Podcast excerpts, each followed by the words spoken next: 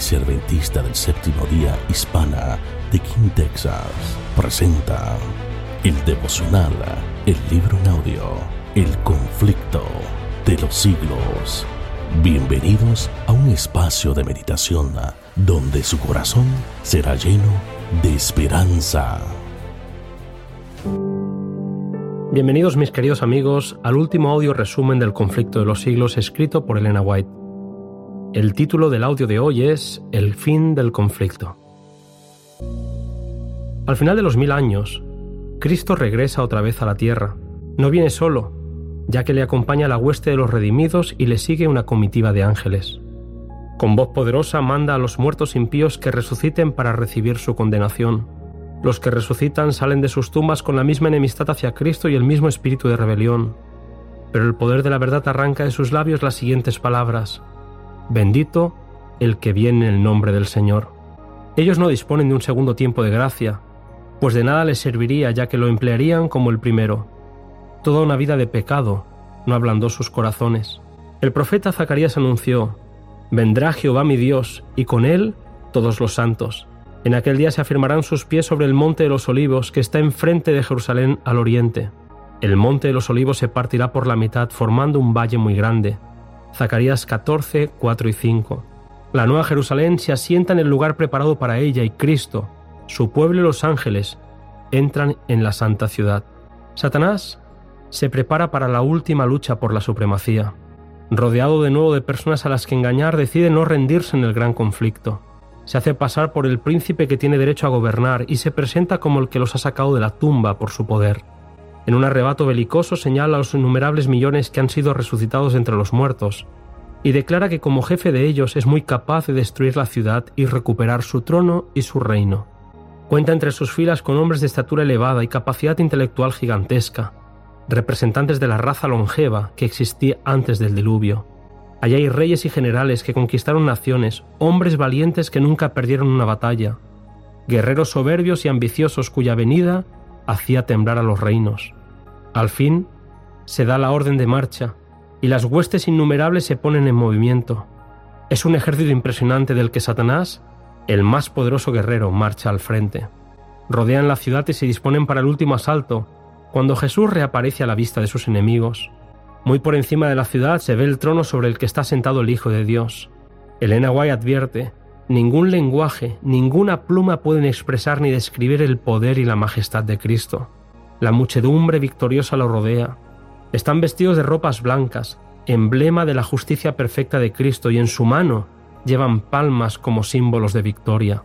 Al ver el inmenso poder del enemigo, se dan cuenta de que ningún poder fuera del de Cristo habría podido hacerlos vencedores. Su canto y su alabanza es para Dios y para el Cordero, que es coronado en presencia de los habitantes de la tierra y del cielo reunidos. El rey falla el juicio contra los que se rebelaron contra él, y dirige su mirada hacia los impíos que son conscientes en ese momento de todos los pecados que cometieron. Todo aparece con claridad en su mente, las tentaciones seductoras que ellos fomentaron cediendo al pecado, las bendiciones que pervirtieron, su desprecio de los mensajeros de Dios, los avisos rechazados y la oposición de corazones obstinados y sin arrepentimiento. Por encima del trono se destaca la cruz, y como en vista panorámica aparecen las escenas de la tentación, la caída de Adán y las fases sucesivas del gran plan de redención. Satanás y sus ángeles no pueden apartar sus ojos del cuadro que representa su propia obra. Ven a Jesús pisando el sendero del Calvario, contemplan al príncipe del cielo colgado de la cruz y recuerdan a aquellos sacerdotes y al populacho ridiculizando la agonía del Salvador. Los que lo crucificaron en vano procuran esconderse ante la divina majestad de su presencia que sobrepuja el resplandor del sol. Entre los redimidos podemos ver al heroico Pablo, al ardiente Pedro y al amado Juan. Junto a ellos, la inmensa hueste de mártires que se emocionan al ver las escenas de la cruz. En la otra multitud vemos también al cruel Nerón, que contempla la alegría y el triunfo de aquellos a los que torturó. Allí hay sacerdotes y prelados papistas, que dijeron ser los embajadores de Cristo y que no obstante emplearon instrumentos de suplicio, calabozos y hogueras para dominar las conciencias de su pueblo. Ahí están los orgullosos pontífices que se ensalzaron por encima de Dios y que pretendieron alterar la ley del Altísimo. Todos los impíos del mundo están de pie ante el tribunal de Dios acusados de alta traición contra el gobierno del cielo. No hay quien sostenga ni defienda la causa de ellos, no tienen disculpa, y se pronuncia contra ellos la sentencia de la muerte eterna. Se hace evidente que la paga del pecado es muerte. Los impíos oyen la sentencia y cayendo posternados, adoran al príncipe de la vida. Satanás parece paralizado al contemplar la gloria y majestad de Cristo. El que en otro tiempo fuera uno de los querubines, recuerda de dónde cayó. Ve ahora a otro que junto al Padre vela su gloria. Ha visto la corona colocada sobre la cabeza de Cristo por un ángel de elevada estatura y majestuoso continente, y sabe que la posición exaltada que ocupa este ángel habría podido ser la suya. Recuerda su inocencia, el gozo que sentía cerca de Dios, hasta que se entregó a murmurar y a envidiar a Jesús. Recuerda su rebelión y ve la obra que ha hecho entre los hombres y el resultado, muerte, dolor, enfermedad y destrucción. Al considerar Satanás su reino y los frutos de sus esfuerzos, solo ve fracaso y ruina. Ha sido derrotado y obligado a rendirse. Ha quedado descubierta su gran mentira contra el trono de Dios y entonces se inclina y reconoce la justicia de su sentencia. Toda cuestión de verdad y error en la controversia que tanto ha durado ha quedado aclarada. El desarrollo del gobierno de Satanás en contraste con el de Dios ha sido presentado a todo el universo. Satanás ha sido condenado por sus propias obras. La sabiduría de Dios, su justicia y su bondad quedan por completo reivindicadas. En vista de todos los hechos del gran conflicto, todo el universo, tanto los justos como los rebeldes, declaran al unísono, justos y verdaderos son tus caminos, oh Rey de los siglos. Cristo sufrió la vergüenza y el dolor de la cruz para llevar a muchos hijos a la gloria. Mira a los redimidos, transformados a su propia imagen, y entonces se siente satisfecho. Luego, con voz que llega hasta las multitudes reunidas de los justos y de los impíos, exclama, Contemplad el rescate de mi sangre, por estos sufrí, por estos morí, para que pudiesen permanecer en mi presencia a través de las edades eternas. Satanás, que se ha visto obligado a reconocer la justicia de Dios, Intenta un último y desesperado ataque contra la ciudad, pero su poder ha concluido. Nadie reconoce ya su supremacía, y con furia demoníaca se vuelven contra él. Esta escena ya había sido escrita por el profeta Ezequiel cuando escribió, Por cuanto has puesto tu corazón como corazón de Dios, por tanto, he aquí que voy a traer extraños contra ti, los terribles de las naciones. Ellos desenvainarán sus espadas contra tu hermosa sabiduría y profanarán tu esplendor al hoyo te harán descender, serás ruinas y no existirás más para siempre. Ezequiel 28, 6 al 8 y versículo 19. Dios en ese momento hace descender fuego del cielo. Tal y como profetizó Malaquías y el apóstol Pedro, ha llegado el día que arderá como un horno. Los elementos se disuelven con calor abrasador. La tierra también y las obras que en ella hay serán abrasadas. La superficie de la tierra parece una masa fundida en un inmenso lago de fuego, hirviente donde los impíos reciben su recompensa. Algunos son destruidos como en un momento, mientras otros sufren por muchos días. Todos son castigados conforme a sus hechos. El profeta había escrito, serán estopa, aquel día que vendrá los abrasará, ha dicho Jehová de los ejércitos Malaquías 4.1. Habiendo sido cargados sobre Satanás los pecados de los justos, tiene éste que sufrir no solo por su propia rebelión, sino también por todos los pecados que hizo cometer al pueblo de Dios. Su castigo debe ser mucho mayor que el de aquellos a quienes engañó.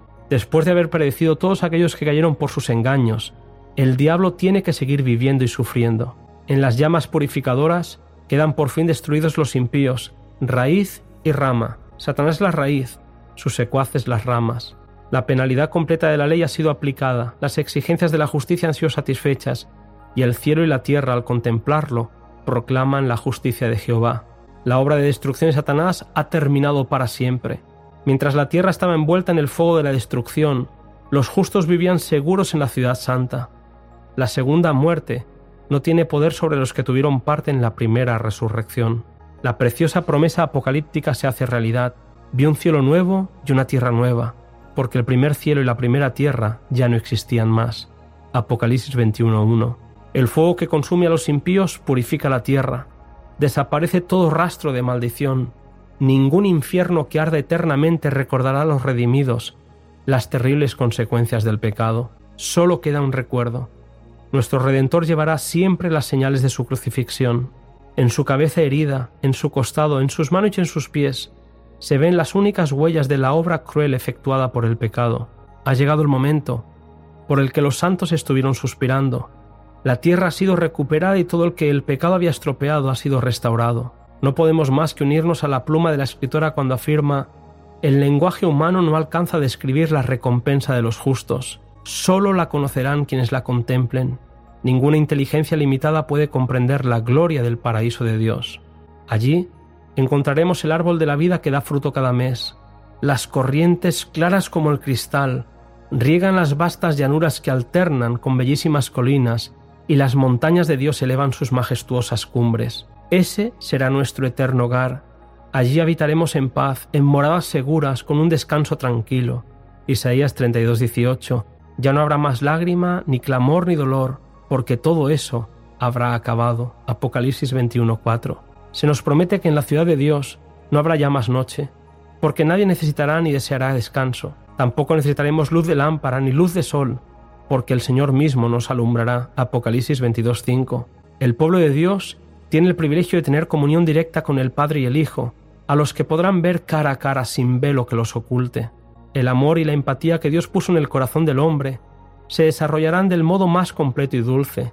Lo mismo pasará con la inteligencia que podrá profundizar en los misterios del amor redentor y gozar de todo lo creado, conocer más y más no cansará la inteligencia ni agotará las energías de los redimidos, que siempre tendrán nuevas alturas que superar, nuevas maravillas que admirar y nuevas verdades que comprender. Así como el conocimiento es progresivo, así también el amor, la reverencia y la dicha irán en aumento. Cuanto más sepan los hombres acerca de Dios, tanto más admirarán su carácter. Las palabras, querido amigo, con las que termina este libro son preciosas. El gran conflicto ha terminado.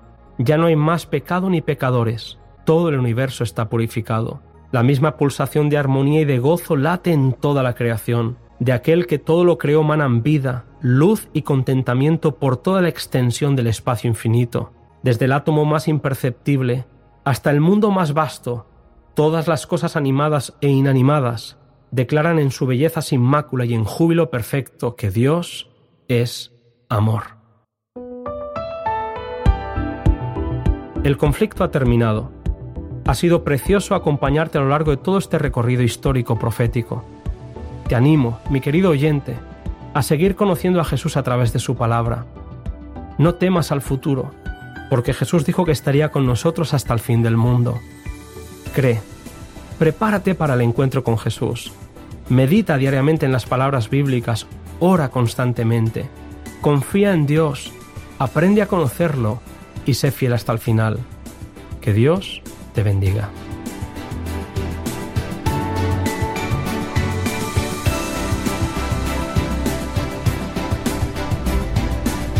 Esperemos que esta reflexión haya sido de bendición a sus vidas. Te invitamos a que compartas esta meditación y que se suscriban a nuestro canal. Para más información, visite www.kinhsda.org. Te esperamos en nuestro próximo encuentro. Dios le bendiga y les guarde.